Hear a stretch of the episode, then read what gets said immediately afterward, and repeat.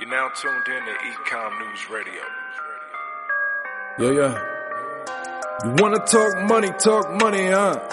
You wanna talk money, talk money, huh? Yeah. Habla dinero. Yeah. Move los ceros. We gon' show you how to move on eBay. We gon' show you how to move on Amazon. Yeah. Welcome to the journey though. Hey. Let's get to logistics, talking Pacific. How do you market? You move with precision. Take your investment and flip it. Look, that's the CEO. How you up your percentage? We talking lifetime value. How to change the game with the messios. Muy buenas tardes, días, noches, por decir algo, la verdad, porque madre mía, qué semanita llevamos. Al habla Pedro Pablo Merino, grabamos desde Madrid, creo que todos, salvo uno de nuestros invitados de hoy, eh, estamos en Madrid. Deciros que estamos bien, que esto parece el apocalipsis, pero bueno, habrá que llevarlo como podamos. Bienvenidos a un podcast eh, especial que vamos a hacer hoy, eh, por el dichoso coronavirus este que está destrozando la economía y trastocando nuestras vidas. Pero bueno, hoy, y bueno, trabajando en un medio especializado como e-commerce news en el mundo digital, pues hablando con Fares, uno de nuestros invitados de hoy, pues nos surgió la idea de, de por qué no juntar a varios profesionales del sector y hablar de cómo esta situación del coronavirus eh, afecta al e-commerce, al mundo de la tecnología, de la logística, del big data, de los pagos, bueno, eh, vamos a hablar un poco de todo esto, también vamos a hablar de robots, de inteligencia artificial, de cómo cómo con, con estas claves se puede superar esta, esta crisis. Y bueno, también de teletrabajo, de, de esta técnica que desde el gobierno nos han recomendado a todas las empresas acometer, pero que no sé si se está fomentando eh, mucho eh, desde, la, propia administración, de hecho, ni desde, la, ni desde las empresas eh, hasta hace esta semana. Así que nada, bueno, no me enrollo más. Sin más, voy a empezar a dar la bienvenida a nuestros contertulios. Eh, en primer lugar tenemos a Fares Cameli. Fares, eh, bienvenidos, mega experto en marketing y transformación digital, gran amigo. Fares, saludo. Hola, ¿cómo estás? Bueno, yo odio el término experto, ya lo sabes, me encanta que me lo cuentes tú porque de ti me lo creo. Vale. Pero bueno, sí, sí, al final, al final, pues hombre, de- estamos todos aquí en Madrid. Lo bueno y lo bonito es que estamos usando una herramienta de, de podcasting en la que da igual dónde estemos, hay cinco personas, todos localizados, con lo cual estamos haciendo lo que debemos. Y bueno, eh, yo, yo eh, hace un par de días estaba en Granada y veía lo de Madrid y decía, pero bueno, esto es un capítulo de, de Guerra Mundial Z. Digo, la gente se ha vuelto loca, que no nos vamos a desabastecer y cosas de esas. Y bueno, pues esto era, era, era bien necesario. Tenemos también a Mercedes Gómez Valera, que es Siberian eh, Senior Marketing Channel Manager de Ingenico Payments y mamá de dos Mellis. Mercedes, bienvenida. Gracias por estar aquí Hola, con nosotros. aquí, aquí la madre de dragones, eh, también viva. Encantada de hablar con vosotros y, y estoy con Cares. eh, Es absolutamente necesario este podcast por ver el estado del e-commerce ahora mismo, eh, ver que no creo que haya, bueno, ya lo discutiremos, pero desabastecimiento no va a haber en algunas cosas. Me imagino que en, otras que se fabrican en China de aquí a seis meses sí.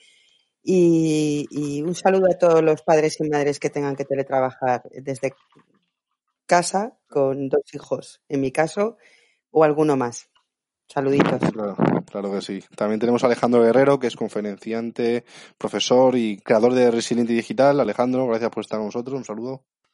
Pues muy buenas tardes, Pedro Pablo. Eh, pues un placer que compartamos este ratito eh, con todos, pues es, expertos y profesionales de la tecnología, tantos años dedicados a prepararnos para emergencias, para incidentes, para medir la gestión de, pues la gestión de los riesgos y ahora estamos a prueba. Vamos a ver, vamos a ver qué es lo que pasa y cómo, cómo la tecnología pues, nos puede ayudar en todo esto. A ver cómo, a ver cómo salimos de esta. claro que sí.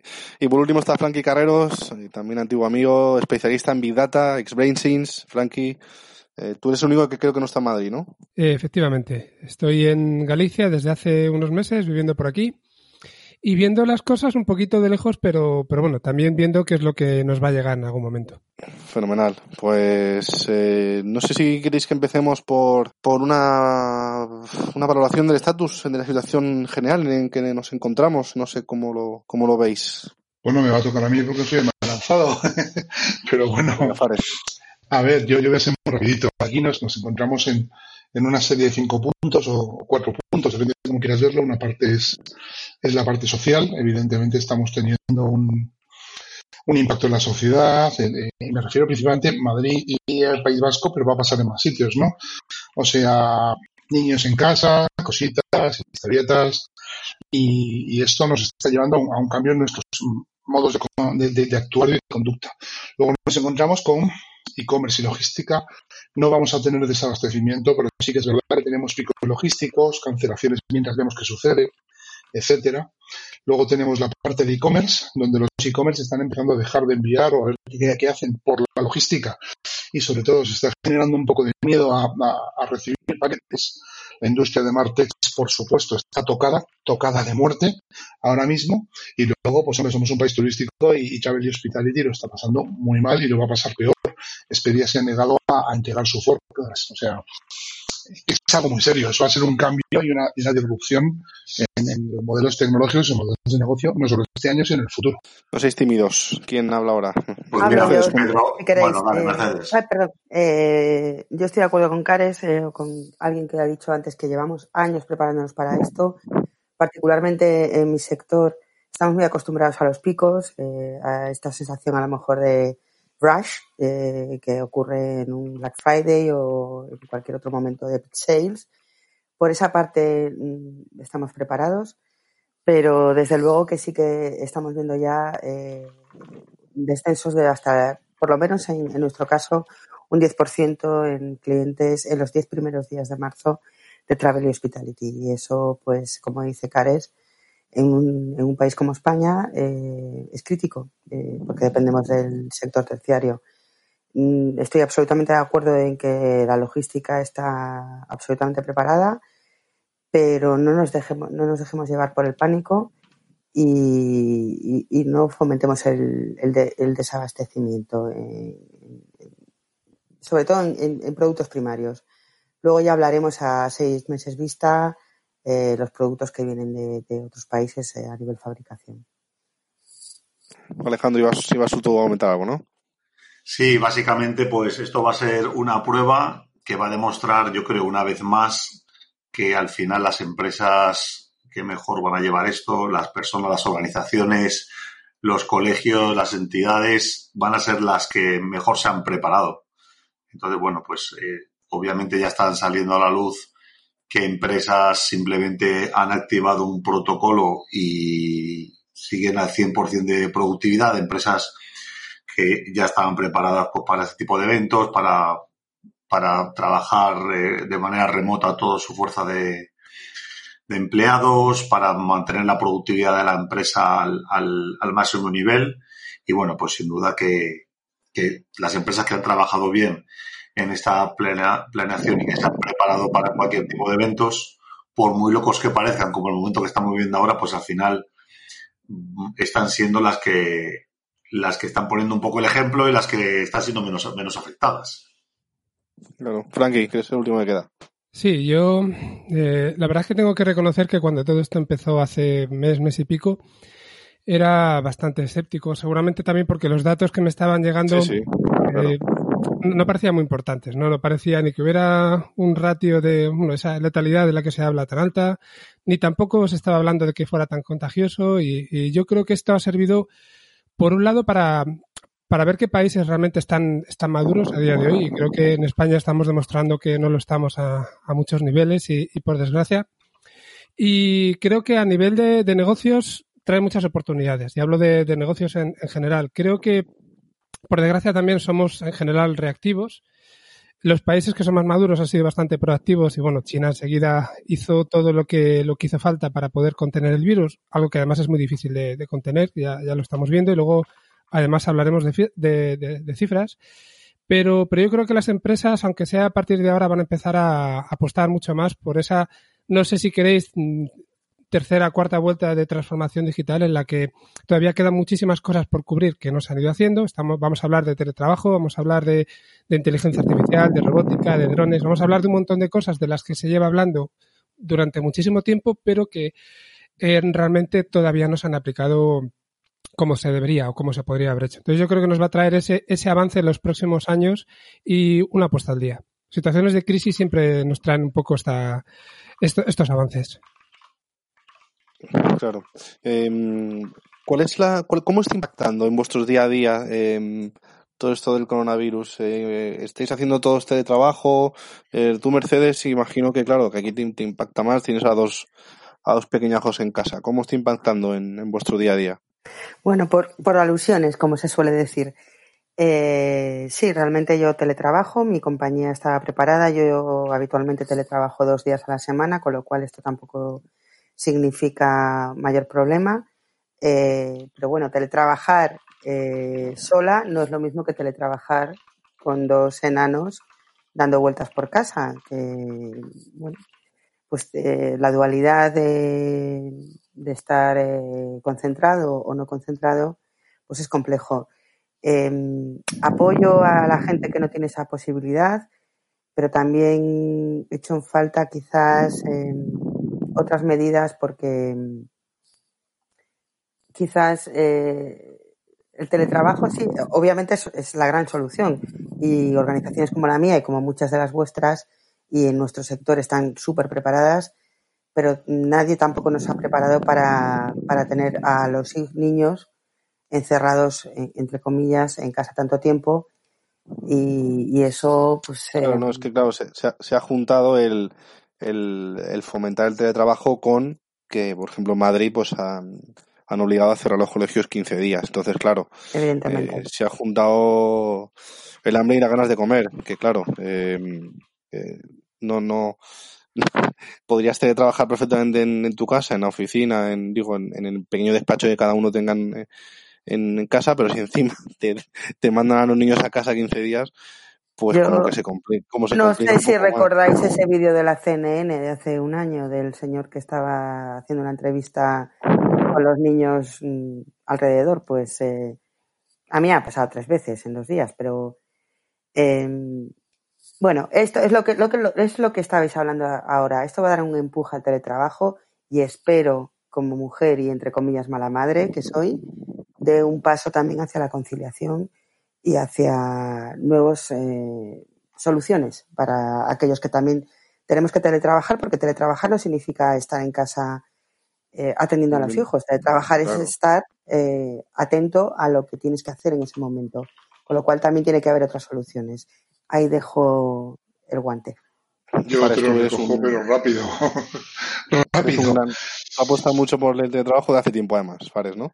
Mira, cuando, cuando estaba con Alejandro en Roche, antes de que él entrara, de hecho, ya nos tocó tener a 75 personas teletrabajando porque las oficinas lo habían. Y yo ya estaba en Telefónica antes y en Capgemini, con lo cual llevo viendo el teletrabajo por, no sé, 20 años literalmente, 19. El, el punto de esto es, eh, me ha tocado montar alguno. Que, por ejemplo, hoy nosotros, en, unos clientes que tengo, pues eh, ya había una, una norma de teletrabajo de mínimo dos días para los desarrolladores el equipo de management no, se ha cerrado la oficina de manera completa, se han cancelado las reuniones, se han cancelado incluso reuniones internacionales y hemos activado Teams, que lo teníamos en licencia corporativa, para el equipo de management, para no usar las mismas herramientas que usan los equipos de desarrollo, tienen sus procesos gestionados, etcétera. O sea, para, para este cliente que estamos hablando no el cambio es mínimo. Lo único sí que hay que darse cuenta de que hay muchas organizaciones que no están preparadas para ello y que ahora mismo, pues, eh, pues comento Teams, que Microsoft ha abierto el uso de Teams y de Office 365 E1 para la teleeducación y para la gestión de trabajo remoto para ayudar en este tema del coronavirus. Y, sinceramente eh, estamos tardando todos, pero lo más importante es que siempre es un tema de cultura y de gestión. Entonces, Mercedes, el tema aquí es un tema legislativo, no es un tema de cultura. O sea, ahora mismo hay un sistema de fichaje que de momento no va a tener validez por el coronavirus, pero oye, que con un sistema de fichaje no se puede trabajar en condiciones ni conciliar, porque no trabajas por objetivos ni por productividad, trabajas por un horario. Eso es una cosa ridícula, ¿no? Absolutamente de acuerdo.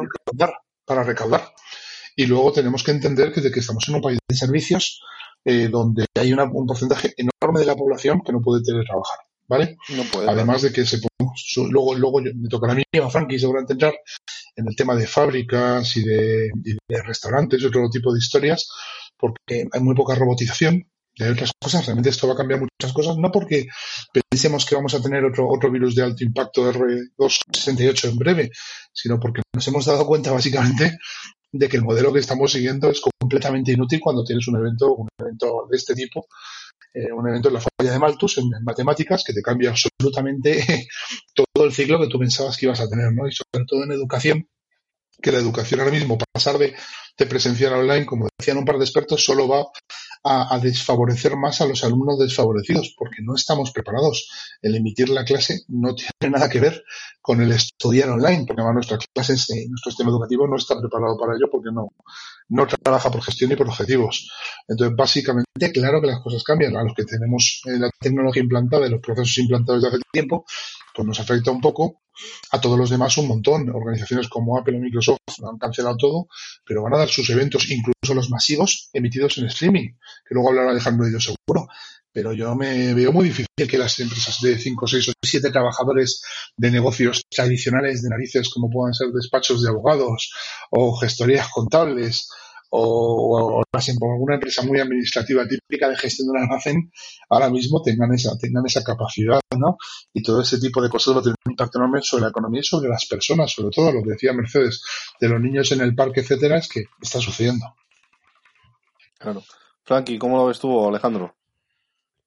Bueno, pues si, si queréis, vuelvo un poco a la pregunta que has hecho también al principio de cómo está impactando esto en, en nuestro, en nuestro día a día.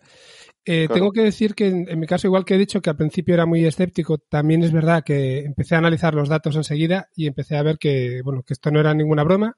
Empecé a ver el crecimiento que estaba viendo en, pues primero en Italia, que nos, nos ha llevado una semana de días de ventaja. Estaba, estuve viendo un poco también cómo la analogía que tenía con China, lo que estaba empezando a pasar en España, que no le, no le dábamos importancia y bueno, solamente lo dejo caer pero ahora mismo, cada dos días lo que está pasando es que se está doblando el número de afectados y, creciendo. Y después de, lo que ha pasado este fin de semana en Madrid con el 8M y todos los eventos y tal, pues seguramente lo tengamos durante unos cuantos días más. Y en mi caso, en, en, la empresa en la, que, en la que trabajo, enseguida nos empezaron a mandar a trabajar desde casa. No está preparada, no estaba preparada para que el 100% de, de los empleados teletrabajáramos, porque, bueno, en las instalaciones en las que estamos somos varios miles de personas, y, pero ya, ya se está solucionando. Y, lo que sí empecé a hacer enseguida fue a, bueno, pues a tomar las medidas que, que después han ido comentando. El hecho de intentar, pues no salir demasiado, sobre todo intentar no contagiar a los demás, porque yo no sé hasta qué punto eh, me, podían haber contagiado a mí y con los días que hay hasta que hasta que se muestra la enfermedad, pues quería tener un poquito de respeto por el resto de, la gente, ¿no? Y, yo lo que he empezado a hacer ha sido, pues, eh, retirarme un poquito, por, por, decirlo así. Entonces, a mí, por lo menos, viendo lo que se venía, sí me ha afectado bastante en, en el día a día. La realidad que, es que a nivel de trabajo no, por lo que os comentaba de teletrabajo, pero sí en mis actividades diarias sí que lo, sí que lo he notado. Claro. Alejandro. Bueno, pues en cuanto a cómo está afectando por, por, por, el lado, bueno, yo trabajo, una de las empresas que dirijo está en el sector MICE, que en inglés es Meetings, Incentives, Conference and Exhibition, básicamente pues encuentros de empresa, viajes de incentivos, conferencias y ferias. Y básicamente, bueno, pues el sector ha sido afectado eh, y está cayendo como, bueno, ha caído ya, yo creo, en cuestión de 72 horas, como un castillo de naipes. Eh, causas que yo veo, bueno, pues en primer lugar, un, tema que, se venía detectando hace bastante tiempo en los encuentros de empresa es que en España se, valora más eh, la experiencia que el contenido en sí. Con lo cual, normalmente las empresas que están en, estos, en, este, en este sector, las agencias de eventos, dan muchísima importancia a la asistencia presencial eh, de las personas más que al propio contenido o lo que van a sacar de, asistir a ese evento o qué conocimiento pues la gente va, a obtener asistiendo a, cualquier feria, conferencia, eh, evento o encuentro que, que plantee una empresa, ¿no? Eh, siempre se pone el ejemplo de, del fútbol, ¿no? equivocadamente muchos piensan que, por ejemplo, al Real Madrid lo que le interesa es llenar el estadio Bernabéu sin embargo, es muchísimo más importante como modelo de negocio para el Real Madrid que el fútbol se vea en todas las eh, televisiones del mundo más que la gente vaya al propio estadio, ¿no? Con los eventos estaba pasando igual. Los organizadores de eventos siempre han tendido muchísimo más el modelo tradicional de asistencia presencial y se han negado mucho a utilizar herramientas tecnológicas como pueda ser el streaming o como pueda ser las videoconferencias o la participación remota de potentes mucho más, mucho más interesantes, cuando las estadísticas demuestran que las personas normalmente no van a, a un evento o a un congreso. El 75% de las personas no van por, por límites de presupuesto o límites de agenda o límites de movilidad. Entonces, esta inversión en, o esta apuesta por la tecnología de, bueno, de virtualizar mucho más los eventos, conferencias, encuentros de empresas no se ha hecho. Y ahora, bueno, pues en 72 horas yo diría que prácticamente, pues he hablado, sin exageraros, con unas 50 agencias de eventos que han pedido eh, a toda prisa eh, reinventarse, intentar hacer streaming, intentar hacer reuniones virtuales para no perder la inversión que habían hecho en marketing para que la, las personas, los asistentes pudieran eh, asistir de manera virtual. Se han encontrado con un segundo problema, no solamente que, el, que, el, que, las empresas de streaming ahora mismo estemos saturadas, sino que encima los propios eh, conferenciantes sus empresas les prohibían viajar a Madrid eh, por directiva de empresa eh, a, participar en cualquier evento por el riesgo, con lo cual tampoco se podría hacer no solamente ni la congregación de personas asistentes, sino tampoco inclusive participar como panelista, con lo cual al final pues se ha desistido y son todo a 100% cancelaciones. Estamos hablando de un sector que en España pues está entre los 12.000 y los 15.000 millones de euros y, Madrid, siendo la punta de lanza del sector de los eventos en España. No, pero ¿qué, qué, qué, qué me vas a contar a mí? Que, que la, semana, la semana que viene teníamos un evento, Cyber Insurance Day, y, y bueno, con, mucho pesar, la verdad, y muy disgustado, lo hemos tenido que, que posponer. Eh, no tenemos fecha en concreta, pero bueno, pues no vamos a ir posiblemente a mayo pero, pero sí, sí, eh, doy, doy fe lo que dices, sin duda. El último, el último informe de, tecnología, que lo sacaron hace bien poquito, lo publicó Forbes, pero viene de, de, de Data Daily, decía que el teletrabajo se ha acelerado ocho años en el último mes y medio. Y estábamos hablando de que el tema de eventos vamos a partir de un modelo un poquito más digital cada vez. De hecho, el principal problema de los eventos, ¿sabéis cuál es? Como siempre, son la identificación, el control de asistencia para ciertos eventos tipo médicos, etcétera, y la gestión del contenido para que ese contenido no haga un spread y se pueda gestionar. Eso es lo que hablaba Alejandro antes. Entonces, al final, eh, tres o cuatro o cuatro soluciones van a tener que acelerar a ello. De hecho, eh, estamos tenemos una solución de identificación, estamos ya mirando cómo, cómo gestionarlo, pero, pero lo importante realmente es esa aceleración que ha habido en la tecnología. De pronto el teletrabajo ha pasado de ser una opción a ser algo que debe de incluirse en la cultura de todas las compañías para evitar posibles eh, outbreaks como este que hemos tenido. Y la segunda parte es que la gestión del conocimiento por streaming, por vídeo, por, por, por contenidos bajo demanda, va a ser algo cada vez mayor y la telereunión, que tenemos herramientas hace siglos para hacerla y seguimos encerrados en las reuniones, en los meetings, en las conferencias, va a tener que tener cada vez más peso por una razón de lógica pura y es que después de esto eh, va a haber pues, diferentes, diferentes impactos en, en hospitality, en travel, en gestión de congresos, etcétera, que van a replantearse muchas cosas. No digo que el mundo vaya a cambiar de aquí a mañana, eso no va a pasar. En cuanto esto pase, volveremos a la normalidad, sino que todo, todas las grandes empresas se van a colocar en dos o tres años en el sitio que, que deberían de haber estado en diez, ¿vale? ¿Por qué? Porque van a evitar posibles nuevas situaciones como esta, porque al final el golpe a la economía, estamos hablando ya de unas cantidades, en la última, la última la última estimación de la OCDE, asusta, ¿no? Y hablamos de unas cantidades tan enormes que, sería poco lógico hacer eso. De hecho, si cogemos los datos de Davos de este año, antes de que pasara todo esto, había cinco tendencias que estaban eh, que se estaban gestionando y dos de ellas eran la identificación y la gestión del de contenido remoto, o sea, MIFE, básicamente, la parte de streaming y eventos virtuales y, a, y, hay que empezar a pensar que, que todo esto va, a ir para adelante y mucho más rápido de lo que iba antes. Vamos a um, cambiar un poco, centrándonos más en el e-commerce. Eh, ¿cómo, ¿Cómo crees que va a afectar esto al, al comercio electrónico? Hablabas antes de, no sé quién hablaba antes de problemas de abastecimiento. Eh, si acaso no en tiendas físicas, pero bueno, en el online eh, hemos visto que Amazon avisó ya ayer de que empezaba eso de entrega en 24 horas que nada, nada hay y, y Mercadona esta misma tarde, a, vamos, eh, hemos estado leyendo noticias de que, de que igualmente, de que, de que aplazaban las entregas online.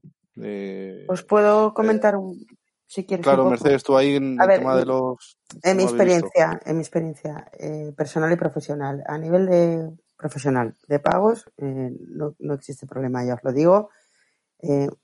Hemos pasado test de estrés mayores en, épocas pasadas con picos de venta. El tema, eh, yo creo que es más un problema logístico, no de abastecimiento, sino que mm, hoy por hoy, y que me corrijan Fares o Alejandro, que quizás sean más expertos, estamos abastecidos. Eh, pero hoy he escuchado de gente muy experta en logística que la gente en los hubs se está yendo a casa por dolores de cabeza y, y ese es el problema, ¿sabes? Que, que, bueno, que por desgracia en España, y no quiero ser agorera, pues igual alguno coge cualquier excusa para irse a casa y, y, yo creo que es más un problema de repartidores o de, o de personas que manejan los hubs que de producto en sí y corregirme si me equivoco. Pues no te puedo corregir porque tienes toda la razón. El problema es que aquí tenemos muy poca, muy poca automatización. Yo voy a entrar a tres puntos que has dicho. Uno, sí que tenemos un problema de pagos, pero no en tu parte. China ha destruido millones de billetes. Y a partir de ahora se van a mirar los billetes, sobre todo cuando haya este tipo de cosas, de una manera con mucho más mimo que ahora mismo. O sea, el cashless el pago es una electrónico. tendencia, efectivamente. Eh, y estamos hablando de un país que paga todo el mundo con efectivo con la cara, ojo, eh. no estamos hablando de Alemania, que siguen pagando en efectivo. La segunda, la segunda parte que tenemos que tener en cuenta es que, primero hablaré de la parte de hubs y luego de la parte de, de supply chain.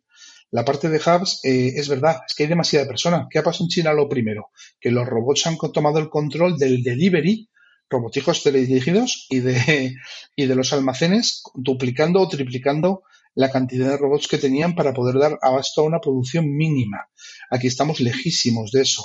Y luego han entrado con inteligencia artificial a calcular, uno, qué es lo que tenía que salir para evitar la, caducidad de los productos, que luego quiero haga un poquito agrofood, y eso seguramente eh, Frankie nos puede contar mucho más de parte de inteligencia artificial, pero la más, la más importante que tenemos que tener en cuenta de todas estas es que se acaba de descubrir que el, que el risk management, la gestión de riesgos de supply chain, ha estado mal gestionada. Tenemos demasiada dependencia de un proveedor y eso va a variar. No creo que ninguna empresa del mundo vuelva a tener eh, un único proveedor o un único centro de provisión, nunca, aunque sean pequeños porcentajes, 10, 15%, va a variar la economía global. De hecho, lo, Apple, Nike, eh, grandes compañías, todas las que dependen de producción o fabricación allí, eh, tienen un problema serio de abastecimiento los próximos meses. Decíamos, ¿va a haber problemas de abastecimiento los próximos meses? Pues depende.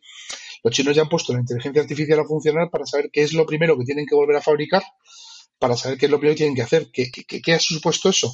Ha supuesto un avance enorme en el uso de inteligencia artificial para el B2B y en la previsión de la fabricación on demand, que es lo que más se hacía en China. Ahora mismo, si, si lo han llamado, como lo han llamado, un Black Swan, un evento de, cisne negro, ¿no? Ahora mismo el, el testeo de producto digital el, y el, la gestión, la gestión no solo del tech y del work from home, sino de la previsión de demanda es brutal. Por ejemplo, eh, antes se trabajaban en productos, antes os digo hace un mes y medio eh, o dos, no penséis que nos hemos vuelto locos, se trabajaba en productos donde te enviaban una muestra del punto de origen al punto de destino y desde Estados Unidos se llevan semanas pidiendo eh, que se hagan predictive analysis de producto y que se envíen pa eh, patterns para que patrones para que se pueda imprimir digitalmente. Cosas que antes llevaban meses en producción industrial ahora se están haciendo en semanas. La tecnología lleva ahí tres y cuatro años. Lo que pasa es que antes no te importaba esperar no te importaba que te llegaran las cosas tarde no te importaba que vinieran de China. Ahora que te importan todas esas cosas de pronto, pues los, los la, la, impresión 3D y el Predictive Analytics eh, se están poniendo de moda, al igual que los robots. En China recordar que se han limpiado las cosas con drones voladores, se han limpiado los, los hospitales con robots de, de higienización y que, y que básicamente eh, hay robots entregando las cosas, con lo cual todas esas historias eh, eh, van a afectar tanto al, supply chain como al, concepto de desabastecimiento del que estamos hablando. No va a ser global, va a ser solamente puntual y solamente a lo que tenga fabricación on demand, que a día de hoy es mucho producto, mucha facility y mucho device. Claro. Frankie, vosotros ahí, bueno, tú sí que con, con todo, con todo ese tema, ¿cómo lo ves? Pues Está más puesto ahí en. Sí, sí, sí. Voy, a abundar un poquito en lo que en lo que se ha dicho. Yo creo que sí que va a haber, si no problemas serios de, abastecimiento, sí que va a haber como mínimo sustos, porque al final eh, lo que nos llega de China nos llega sobre pedidos que se han hecho con meses de antelación. Y no sé si a nivel de empresa grande es algo que se, se va a notar mucho. Sé de algunas que sí lo van a notar, que ya directamente lo, lo están declarando seguramente a nivel de empresas más medianas y pequeñas que incluso van, serán los que sufran esa priorización que hagan las, las fábricas en China y seguramente los dejen, los puedan dejar en segundo plano. Estoy seguro de que ellos van a, van a presentar mayores problemas. Sí que creo que también otra vez, lo que decía al principio, esto es una oportunidad para, para mejorar las eficiencias de lo que se está haciendo y, por ejemplo, trabajar un poco más en el análisis predictivo de la demanda que vamos a tener, ¿no? Como, como, como vendedores, en este caso, si hablamos de e-commerce y no comprar por comprar, entre comillas, y, y, acumular productos hasta que, hasta que los saldamos.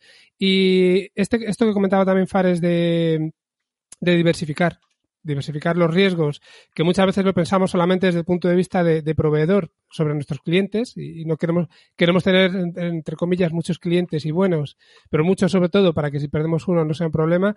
En el caso de los proveedores también lo, lo identifico, como decía Fares, como un problema bastante importante, porque luego el tiempo de reacción que necesitas para encontrar otro proveedor equivalente al que estás perdiendo, pues eh, no es fácil de, compensar. Eh, sobre, sobre este tema de, del desabastecimiento, realmente yo creo que ya más o menos lo hemos dicho todo. Mm. ¿Alguno más quería comentar algo más? Sí, yo quería comentar que, bueno, pues sin, lugar a duda, eh, pues toda la tecnología o la inteligencia artificial, pues no, no, nos ayuda. o sea, las herramientas las tenemos para trabajar en escenarios y evaluar riesgos y prever qué hacer cuando, cuando pasan estas cosas, el, el, problema está, bueno, pues que pasa un poco como en, tecnología, ¿no? Yo trabajé con Fares varios años en, en, empresas número uno, eh, multinacionales, en la parte de data center, ¿no? Y esto yo, yo, yo lo, siempre lo hago similar a, a, la recuperación de desastres en tecnología, ¿no? El, por ejemplo, los backups, ¿no? en las empresas nadie se acuerda del backup, ¿no? El departamento que está encargado de los backups está ahí en una esquina, son chavales que están totalmente, totalmente abandonados en la estrategia de la empresa y todo, pero bueno, eh, hasta, hasta que llega un momento que hace falta, ¿no? Que hace falta la gente que, que, que, trabaja en eso, que se tiene que poner y que se tiene que poner en marcha, ¿no? Muchas veces damos eh, por hecho todo. Eh, por ejemplo, cuando, cuando se trabaja en data centers, ¿qué pasa cuando no hay suministro eléctrico? ¿Qué pasa cuando no hay internet? ¿O qué pasa cuando cuando se inunda un centro de datos? Pues bueno, pues hay que, hay que hacer mucho trabajo de prevención, pero es que claro, la prevención cuesta muchísimo dinero. Y a ver quién es el ejecutivo que toma el riesgo de hacer esas inversiones que son enormes, ¿no? Por ejemplo, lo que comentaba Fares antes, ¿no? Tener varios centros de distribución. Pues seguramente sí, eh, sea mucho mejor, pero a ver quién es el, el, ejecutivo, guapo que se atreve a tomar una decisión de, de, de semejante eh, coste para, para tapar, eh, para tapar de pronto, para poder gestionar en caso de un desastre esto de, de una mejor manera. Yo, yo, recuerdo estos casos de los que habla, porque además los casos que estoy diciendo Alejandro no son teóricos, los vivimos los tres. Y yo viví luego después un incendio. Al final, al final es que el, problema es un problema de negocio. O sea, cuando Expedia se niega a dar los datos porque no tiene impacto, hay otras compañías de viajes que se los han dado porque están usando modelos predictivos y de análisis. Yo estaba leyendo estos días Frankie seguro que lo ha leído cien mil veces más que yo, eh, cómo se ha usado el data science para predecir el spread del virus, para ver cuáles eran los puntos de control donde había que poner datos.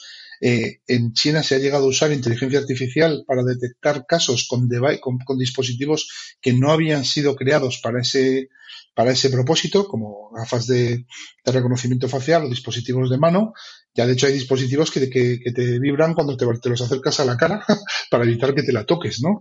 O sea, al final eh, la inteligencia artificial se ha metido en todos los lados, porque yo sé que, aquí los que estamos aquí no, pero pues se escucha aquí en el podcast, la inteligencia artificial no es ni más ni menos que automatizar un proceso y aprender de las cosas, es deep learning, no es un, hay que volverse loco.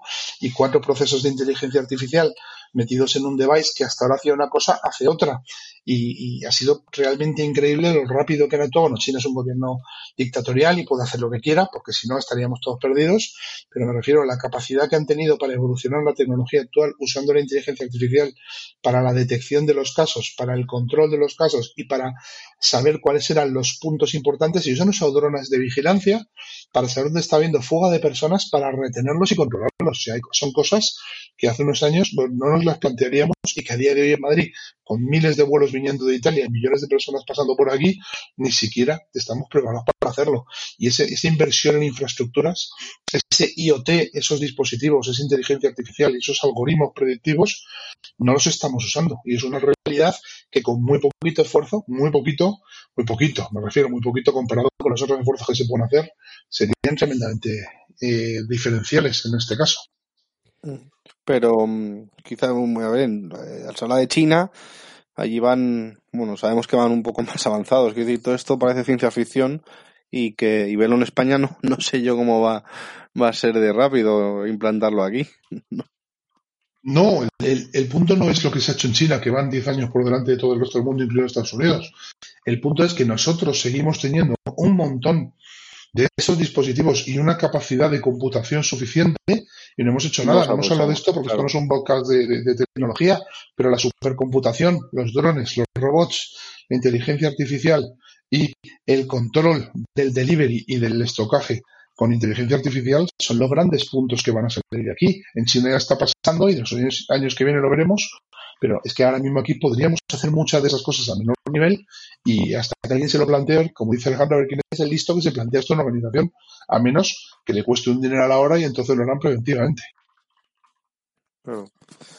¿Alguno más que quiere comentar de este tema?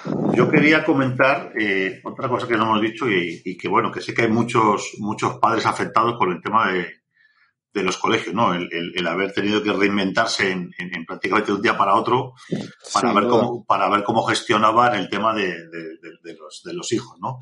Sorprendentemente, en, en educación, por ejemplo, pues hace, hace más o menos un mes hubo aquí en, en la nave en Madrid un evento, un evento educativo eh, de tecnologías para la educación. Y sorprendentemente, el perfil de asistente eran profesores de primaria y secundaria que asistían para conocer la tecnología porque, digamos, por el medio estatal no se estaba fomentando de ninguna manera el, el, uso de las tecnologías como, por ejemplo, que a día de hoy funciona. Yo descubrí una, una funcionalidad que tiene que tienen estos software, eh, PowerPoint y Keynote, donde tú como profesor puedes, puedes, por ejemplo, dar una clase y todos los niños ven, ven el iPad y oyen el sonido del profesor a través del iPad, ¿no? Entonces, curiosamente, la tecnología está ahí, las empresas están apoyando, porque incluso hablé con profesores españoles que han sido invitados por Google y por, y por Apple a Estados Unidos a conocer todas las tecnologías que hay por las aulas, y sin embargo, las clases han sido interrumpidas eh, durante semanas en vez de decir, bueno, vamos a pasar al modo B, que es que los niños estén en su casa y el, profesor, y el profesor desde el colegio, desde su casa, pueden partir la clase. Y luego también, por ejemplo, eh, tengo bastantes colegos, eh, colegas en, en, en, la formación para, para desempleados, en la que hace la Comunidad de Madrid, sí, sí. Y, y, y, también y, ahí el caso es todavía más, más increíble. Resulta que la administración, digamos, paga de manera diferente la formación presencial que la, forma, que la formación online. Entonces, lo que sí, está pasando es que es todos los alumnos que están en formación presencial han tenido también que pausar, eh, digamos, como los niños de primaria y secundaria, los han mandado a casa a decirle, bueno, pues el curso de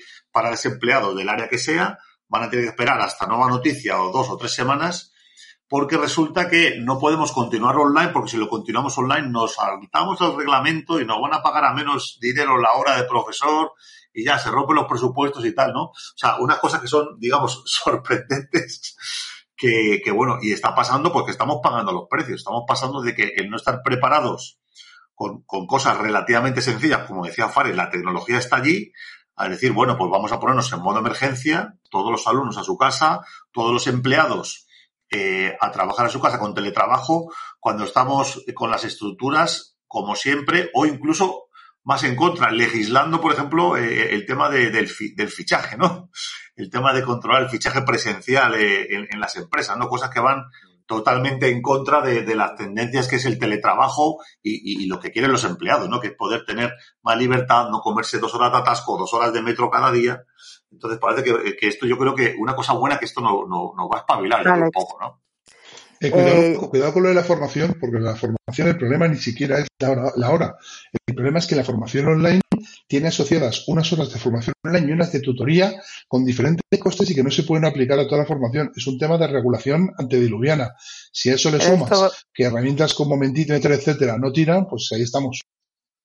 El tema de la formación online, y yo soy profesora, igual que vosotros, muchos de vosotros eh, de másters, va por dos vías pero a nivel, a nivel, a nivel personal, eh, nos hemos encontrado con colegios cerrados y la única solución que nos han dado en colegios concertados, que no estamos hablando de colegios públicos ni siquiera, es, eh, nos han mandado hoy los deberes, conecta a tus hijos a YouTube, a YouTube, a YouTube. O sea, pone la responsabilidad y, con X, em, o sea, con enlaces concretos, ¿no? Pon la responsabilidad en los padres, en que todos tengamos internet en casa. Y, claro, y exactamente. Y, bueno, y, con el control parental. Eso por, un lado. Pero mm, el tema de la educación online y la digitalización de los colegios es algo que es un nicho muy importante que por nuestra parte hemos detectado hace tiempo y va más allá de la necesidad que ahora mismo tenemos de, la teleeducación, sino pues de, no llevar eh, el dinero en efectivo al cole para pagar una excursión. O sea, aquí estamos muy atrás en todos los niveles y esta crisis está sacando a la luz eh, muchísimas carencias, yo creo. Si me permitís. Todo un poco. Sí, Frankie. Sí, eh, yo creo que está saliendo mucho la frase en plan la tecnología está ahí y, creo que es un detalle bastante, bastante importante, porque realmente puede parecer a lo mejor que después de todo lo que está pasando ahora, estamos dando, vamos a dar un avance muy grande tecnológico y realmente lo que estamos haciendo es quitarnos un montón de barreras mentales de, eh, que, todos tenemos a, todos los niveles, tanto el teletrabajo como la teleenseñanza, como todo todos los teles que se os ocurran. Y, y bueno, pues en ese sentido yo creo también que que sobre todo en las aplicaciones de, toda esta tecnología. Y eh, estamos poniendo un montón de ejemplos y en, inteligencia artificial que antes estaba señalando Fares, pues nos estamos encontrando un montón, un montón de ejemplos más. Eh, vamos, eh, se están utilizando ordenadores que se utilizaban exactamente igual hace dos meses, estamos utilizando algoritmos que se utilizaban exactamente igual hace dos meses. Lo que estamos haciendo es darle otros usos diferentes y, y bueno, pues darle una vuelta quizá a las herramientas que tenemos para solucionar problemas nuevos y que ahora mismo se están aplicando al coronavirus, como estaba diciendo Fares, como estaba señalando, pero que seguramente nos vamos a llevar a otras áreas y entre ellas, pues fijo que, lo haremos al, e-commerce. Pero os digo, me resulta curioso que todos lo tenemos bastante, bastante claro, esto de, de que realmente la tecnología está ahí, simplemente tenemos que hacer un buen uso de ella y quitarnos esas barreras mentales. Yo te voy a tirar una pelota, Frankie, te la voy a tirar porque no puedo resistirme a tirártela, ¿sabes? Tú que sabes un modo de inteligencia artificial, de logística y sobre todo de economía circular, yo creo que otra de las cosas que va a surgir, no hemos hablado del impacto que tiene en food and beverage. O sea, ahora mismo los consumos de, material fresco dan miedo, pese a que no hay ni un solo caso demostrado de transferencia por, por, por, por pieles de frutas o por tacto, ¿no?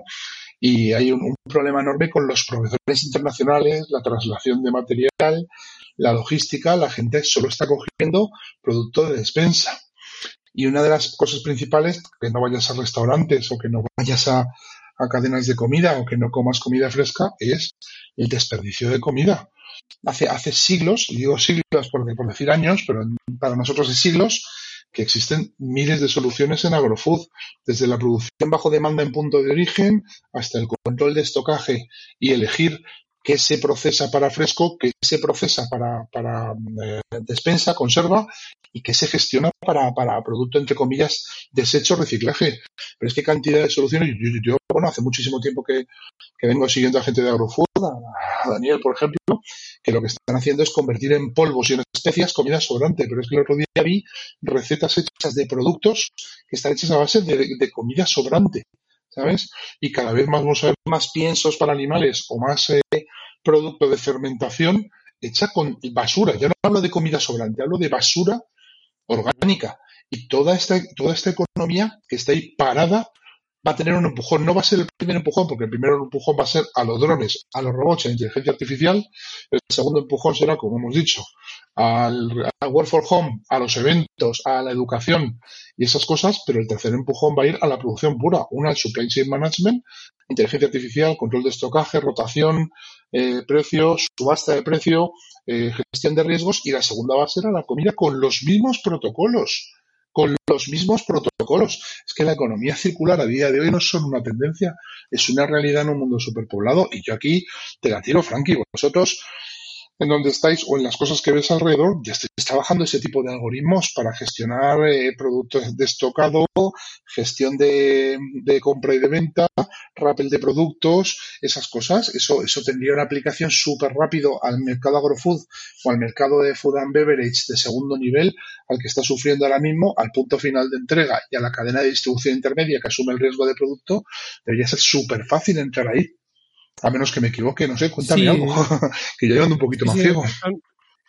Son, son, problemas en los que ya se lleva trabajando en, empresas grandes bastante tiempo. Y en el fondo son problemas que los que estabas comentando que son muy similares entre sí. Hay grandes cadenas de supermercados, por ejemplo, que ya llevan tiempo determinando con algoritmos de inteligencia artificial y de forma automática eh, los precios de, los alimentos en función del tiempo que le queda eh, y según su fecha de caducidad. Y bueno, nosotros lo, vemos directamente en, supermercados españoles también, que en, algunos casos, cuando la fecha de, caducidad está muy próxima, pues directamente ves otra pegatina puesta encima eh, con un precio más bajo. Pero de lo que os estoy hablando realmente no es tanto de eso como de supermercados en los que los precios están puestos en displays eh, digitales y eh, de forma similar, si queréis, a como podemos ver en Media Market, y esos precios van variando en función de, lo que os decía, del tipo de alimento, de la proximidad de la fecha y de incluso de si es un jueves o es un sábado o es un, o es un lunes, ¿no? Yo, Esto te lo voy a disparar. Revenue Management, Price on Demand, estrategias de precio dinámico y control de la producción y de la compra bajo demanda. Si es que se da puro, si es que no se me ocurre otra manera de decirlo. Claro, al final seguramente lo que tenemos que trabajar en muchos casos, si no se ha empezado a hacer hasta hace poco, es en control de, gastos, ¿no? Quizá hemos intentado ganar más dinero vendiendo más sin, sin tener una gestión cuidada de, las inversiones que hacemos y de los gastos que tenemos, de los costes que nos acarrean, de precisamente ese destocaje, de toda la alimentación que, se tira a la basura muchas veces. Y yo creo que, pues igual que en su momento en e-commerce pasamos de las visitas al, ratio de conversión y de, ahí a, y de ahí a la fidelización, pues estamos dando pasitos en ese sentido para tratar de, hacer más eficientes diferentes procesos de, nuestras cadenas, ¿no? Y en el caso de, la, alimentación, eh, de los frescos, hay, una cosa que leía, no sé si ayer, eh, que está relacionada con, esto que estabas comentando, y es que en China se ha multiplicado en muchos casos por tres y por cuatro la, venta online de este tipo de, productos, precisamente por los miedos a, bueno, a comprar comida que ya esté cocinada y que pueda estar pues, contagiada de, alguna manera y la gente está prefiriendo comprarse estos frescos y empezar a, cocinar en casa. Y de lo que se hablaba realmente es si esto va a ser algo que va a pasar con el, cuando pase la, crisis del coronavirus o si es algo que llega para, quedarse y si va a tener un efecto también, una, un impulso en este tipo de, empresas. Y lo ligaban incluso al hecho de que empresas como Alibaba, por ejemplo, JD.com, eh, son empresas que surgieron eh, sobre la, durante la crisis de, del SARS de 2002-2003 eh, fueron capaces de bueno pues de hacer las cosas de una manera diferente y, y también empezaron a, a, crecer de forma fuerte. Entonces yo creo que es un punto a, si, si metes ahí si metes ahí en el SARS en 2003 lo que hizo fue un aumento del B2B, de la producción distribuida y de la compra bajo demanda, con lo cual fue el primer paso. Lo que pasa es que no, no tuvo el impacto que tiene ahora, porque no tuvo el spread que tiene ahora. Y, aquí voy a dejar un detalle. Y lo que pasa es que siempre hablamos de inteligencia artificial, revenue management, pricing on demand, eh, siempre hablamos de los ejemplos de arriba, pero oye, yo dentro de un par de semanas sale la revista del, Consejo Español de Economía y lo que he contado ahí es un caso de, de, dos, de tres tiendas de deporte que tienen 360 mascarillas y en lugar de venderlas a más precios se ha vendido a menos. ¿Por qué? para, porque tienen los datos del cliente y han trabajado los clientes. Y aquí entro yo a la parte que quería hablar. Eh, ahora mismo estamos todos, todos somos de marketing aquí y estamos hablando de e-commerce. El valor actual del dato de cliente, del customer journey, de la preferencia, de tener una matriz RFM y de gestionar correctamente el ciclo de vida del cliente en situaciones como esta, son las que van a sacar adelante un montón de negocios de travel hospitality, OTAs, de gestión de e-commerce, porque los almacenes no van a dar abasto. Entonces Fares, vas a cliente directo.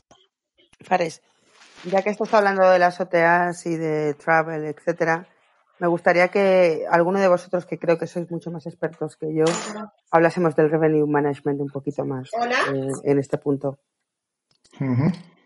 Ya que es pues algo que es. Eh, Por alusiones empiezo yo, pero seguro típico que, de, que Típico de las aerolíneas y de travel, etcétera, etcétera. Ya te digo. Yo, yo me ver, sé la ver. teoría, pero por favor, igual a lo mejor da un poco de luz al sector y, y ayuda incluso a los pequeños man, a los pequeños e-commerce que son sobre todo la audiencia de e-commerce news sí, sí, bueno sí, aparte de los grandes eh pero mm. los pequeñitos a lo mejor pueden empezar a ver la luz en, un poquito en esto. Mira, el revenue, el revenue management es una disciplina que se basa básicamente, voy a robarle las palabras a, a la persona que yo conozco que más sabe el revenue management, José Ignacio Sánchez Butareño, la chucha estaba por ti, vender el producto adecuado, con el precio adecuado, en el canal adecuado, a la persona adecuada, en el momento adecuado. Esto que parece tan terriblemente complejo, que es el pricing one to one, que se llama, o pricing bajo demanda, eh, no es tan difícil. Realmente tú tienes una serie de clientes, yo siempre hablo de la matriz RFM porque la puedes construir con un Excel, una limitadita, no la, no la bruta gigante.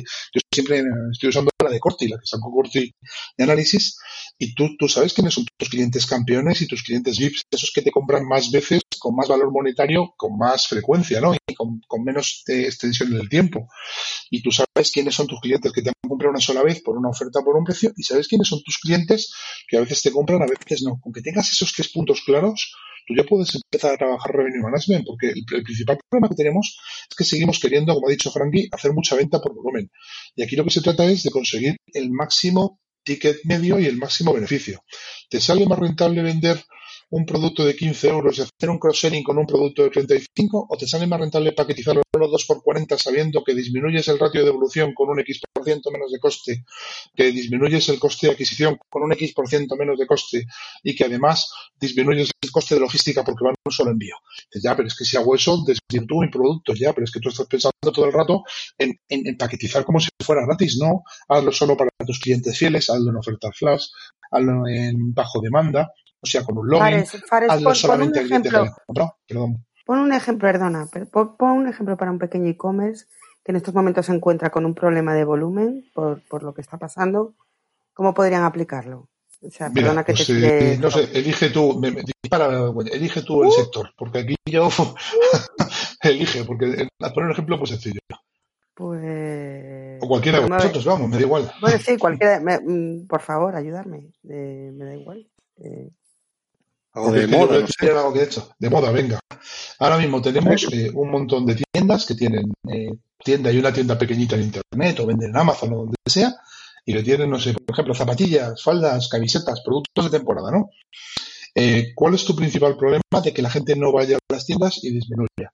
Pues que cada día que pasa tu producto se deprecia, cada día que pasa te cuesta más dinero tenerlo en el almacén, cada día que pasa tu tienda te cuesta dinero de costes estructurales, pero no tienes ventas.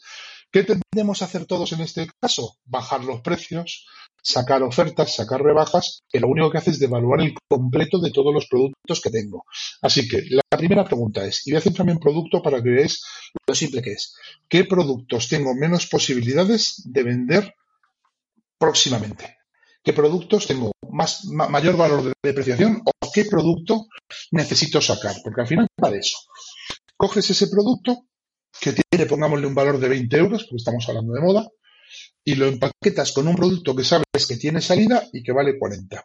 Tú a ese producto de 40, entrando en moda, que tienes una devolución de entre el 24 y el 30% de, de, de devolución logística, eh, tu, principal objetivo para, para mejorar tu evita, tu rentabilidad, rentabilidad bruto y tu evita a final de año es rebajar las devoluciones. ¿Qué hago? Pues pongo un producto a más 2 euros, más 5 euros, o a precio combinado de mi producto de 20 más uno de 40, pero el de 40 te lo dejo a 30. Tú percibes que te acaban de bajar 10 euros sobre un total de 50, o a lo mejor 10 de uno y 5 de otro. Pero realmente lo que acabas de hacer es eliminar un 24 o un 30% de evoluciones. Cojo la cifra que me dio Juan Santos en el último, los días que nos sentamos juntos. Si eliminas de ese 24-30 a un 15%, porque si tienes dos productos la posibilidad de decir es menor, esto es una realidad, no, no es que lo cuente yo, siempre y cuando el producto no sea porquería, me explico. Ya de momento he ganado una parte de ese dinero que he rebajado de la oferta. Si hago un solo envío en lugar de dos, he ganado ya totalmente el dinero que he bajado. Y si además de eso he sido capaz de enviárselo a un cliente al que le obligo a enviar la oferta a cinco clientes más, o al que le, o, que me haya comprado las tres últimas veces, o que le doy un ticket de descuento para la siguiente venta, con lo cual rebajo mi siguiente compra de CPA el mes siguiente, acabo de ganar dinero con un producto que tenía estocado. ¿Por qué? Porque al final bajo el CPA.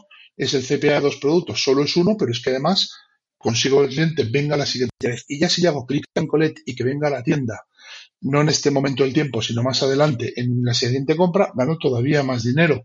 Al final, el revenue management se trata de ir viendo qué posibilidades tengo sobre un cliente, sobre un cliente, durante el tiempo y sobre ello ir viendo si la ventaja la tengo por el valor del producto, si la tengo por el momento del tiempo en el que venga, tiendas vacías, venta de clientes y que mis vendedores vengan, o si lo tengo básicamente por, por sacarlo de un momento en el que tengo un problema. Eso es un ejemplo súper sencillo. Al final la paquetización, yo hablo de paquetización porque siempre es lo más fácil, porque lo puedes hacer en cualquier e-commerce con una regla de negocio súper básica y no devalúa tu producto. Ya si eres experto en revenue management, podrás hacerlo con precios, con descuentos, con, con estrategias de precio dinámico, pero hablo de paquetización porque es lo más fácil. Si tú has paquetizado los productos, en cuanto hagas el cálculo de cuántas devoluciones menos tienes, del lugar de dos envíos uno, del lugar de dos costes de adquisición, adquisición uno, y encima me lo traigo más adelante en el tiempo para que compre otra vez, automáticamente acabas de ganar dinero con un producto que no podías vender y que estabas tocando en tu almacén. ¿El ejemplo es claro y sencillo, Mercedes?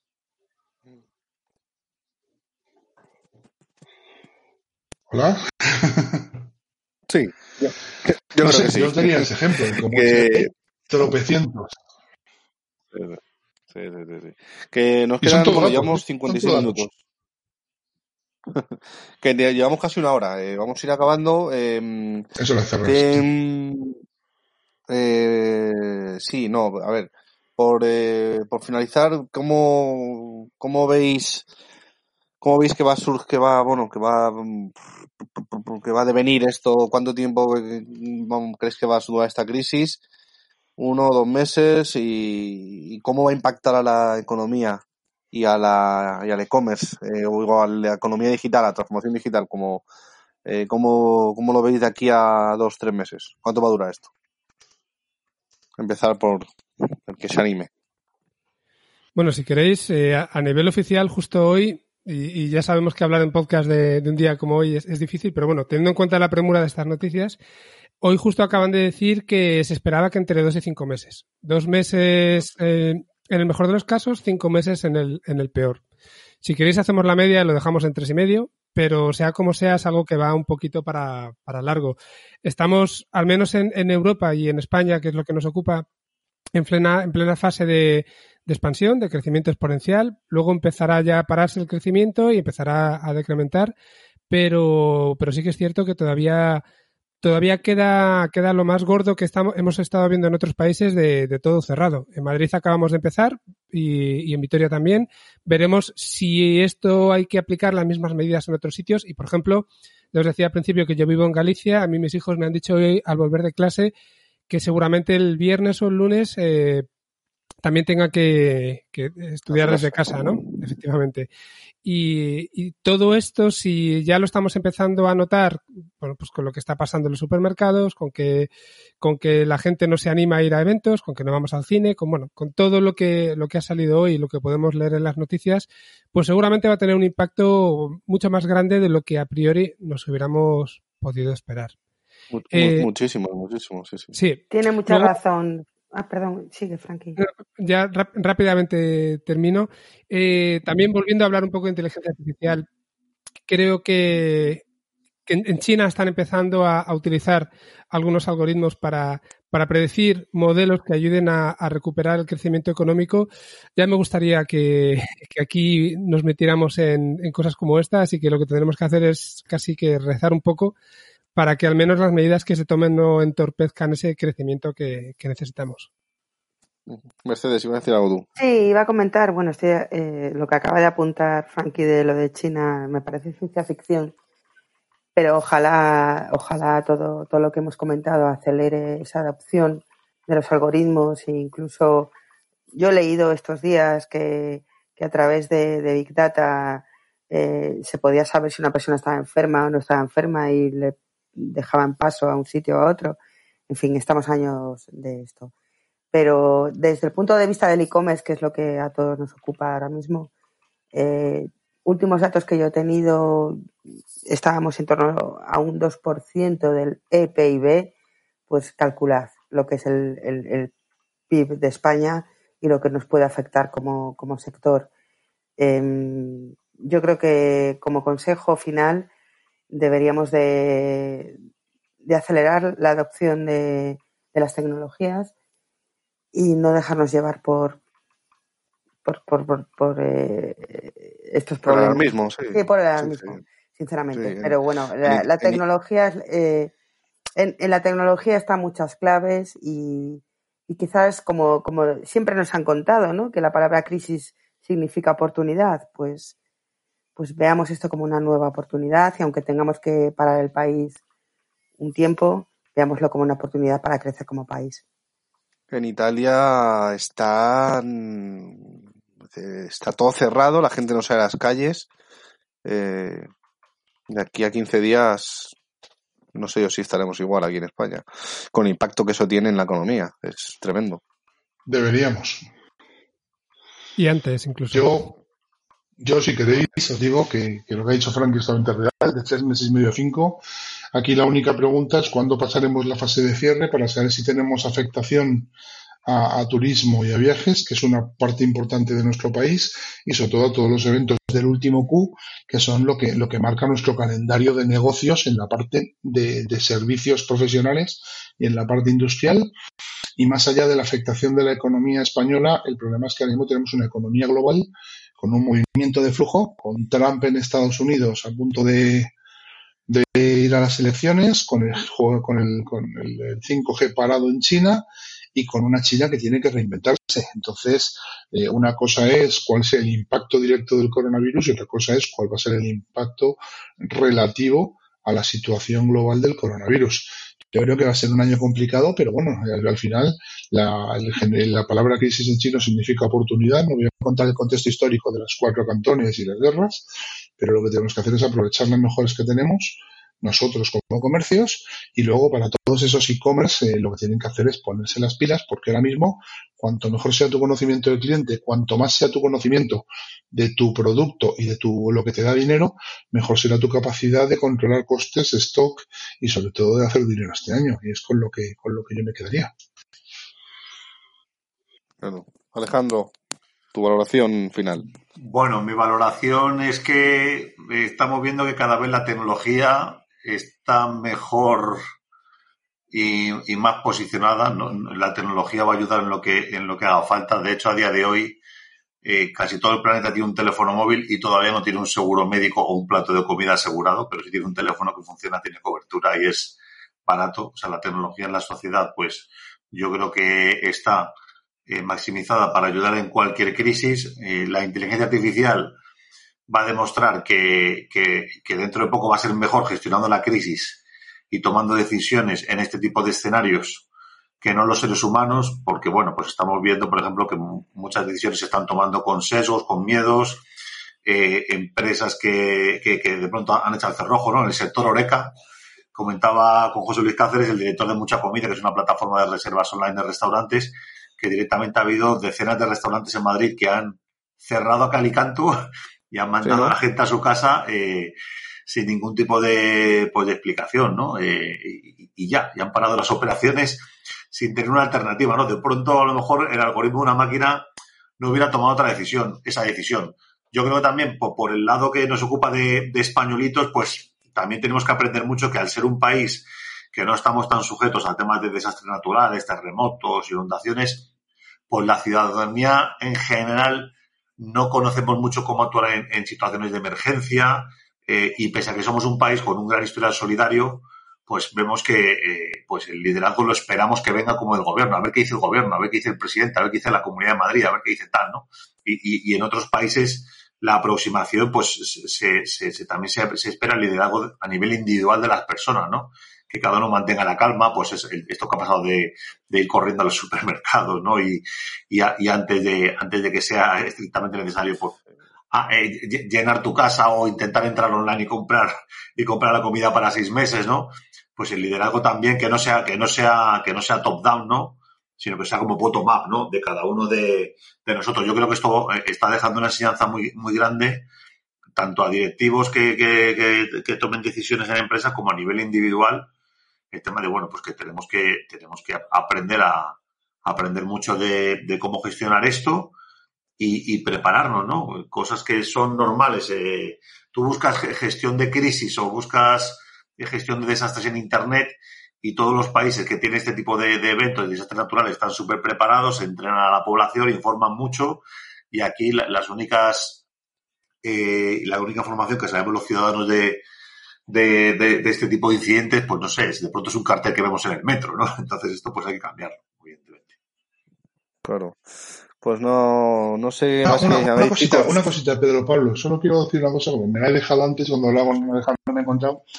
Hay un sector que es probablemente el más importante que va a salir de aquí, que es el e-health. Hemos hablado de dispositivos, pero realmente cada vez vamos a tener más conducta en remoto, más dispositivo de diagnosis, más limpieza y más gestión de hospitales automatizada y sobre todo esa cultura en remoto que va a venir directamente de las aseguradoras para rebajar coste, vamos serios, nos va a llevar también a, a, más información en este tipo de casos y a menos locura, porque al final Alejandro tiene razón, es un tema de top leading. Pues, pues sí, pues eh, ¿qué más chicos? Damos, damos por finalizado. ¿Cómo lo veis? Sí, mantener la, la positividad. Eh, bueno, yo creo que, que tenemos un gran margen de actuación eh, se está dando mucha información, la información está cada vez más clara de cómo actuar, qué precauciones tomar, eh, seguirlas, no, no ser presa del, del, caos y bueno, pues intentar eh, pasar el chaparrón cuanto antes. Muy bien, Mercedes, ¿alguno más, Frankie? Mente fría, y mente fría y oportunidad por mi parte y, y, y ánimo, ánimo a todos. Y sobre todo también mis felicitaciones a algunas empresas de, de, de, de, proveedores de servicios y de software de teletrabajo y de teleeducación que han puesto al servicio de todos gratuitamente sus servicios y eso es muy de muy de valorar porque también he visto sí, sin duda. he visto cosas por ahí de, de otros que querían subirse al carro del coronavirus y no me ha gustado tanto entonces por mi parte ya os digo mente fría oportunidad y, y, y, bueno, adelante la tecnología en lo que nos pueda ayudar. Yo ahí tengo, yo ahí tengo que, tengo que cerrar con algo muy sencillo. Tiene razón Mercedes. Yo de hecho me he quejado porque he visto mucho vende humos, cuenta cuentos y vende motos, tratando de hacer sus cosas sin elegancia. Y eso que casi todo el mundo tenemos una oportunidad aquí, pero hay que hacerlo pues cuando se debe de hacer. Y hombre, aparte de grandes empresas, yo antes nombrar Microsoft y cantidad de ellas, también me gustaría nombrar a, pequeñas personas como, como Pablo y University de Commerce, que también han puesto sus cosas al servicio de la comunidad. O sea, al final la, la tecnología es un elemento de solidaridad y exactamente igual que cualquier otro. Y, y, lo que creo que tenemos que entender es que esto ha venido para enseñarnos cuáles son nuestras deficiencias y ayudarnos a mejorarlas. Con lo cual, pues hombre, gracias a Dios no hablamos de, del ébola y una mortalidad del 50%, entonces aprendamos y, y gestionemos las cosas con inteligencia. Precisamente a Pablo me refería y a ISDI en concreto. Pues nada, pues oye chicos, solo Frankie, Alejandro, Mercedes Fares, yo creo que, que um, agradeceros vuestra presencia en este podcast que hemos estado en esta horita y diez que llevamos. Que todo siga, que todo mejore. No, no, no, que todo siga igual, no, que todo mejore. Que espero que os haya gustado a los que hayáis estado al otro lado del podcast. Y que ánimo al que esté involucrado de mayor o, o menor medida, de forma directa, de forma indirecta, en familiares, que bueno, que, que vaya todo, que vaya todo bien, así que nada. Os despido, muchas gracias a todos, eh. Igualmente, Peter, muchas gracias. Gracias a ti. Un abrazo para todos. Chao, chao, gracias. Gracias.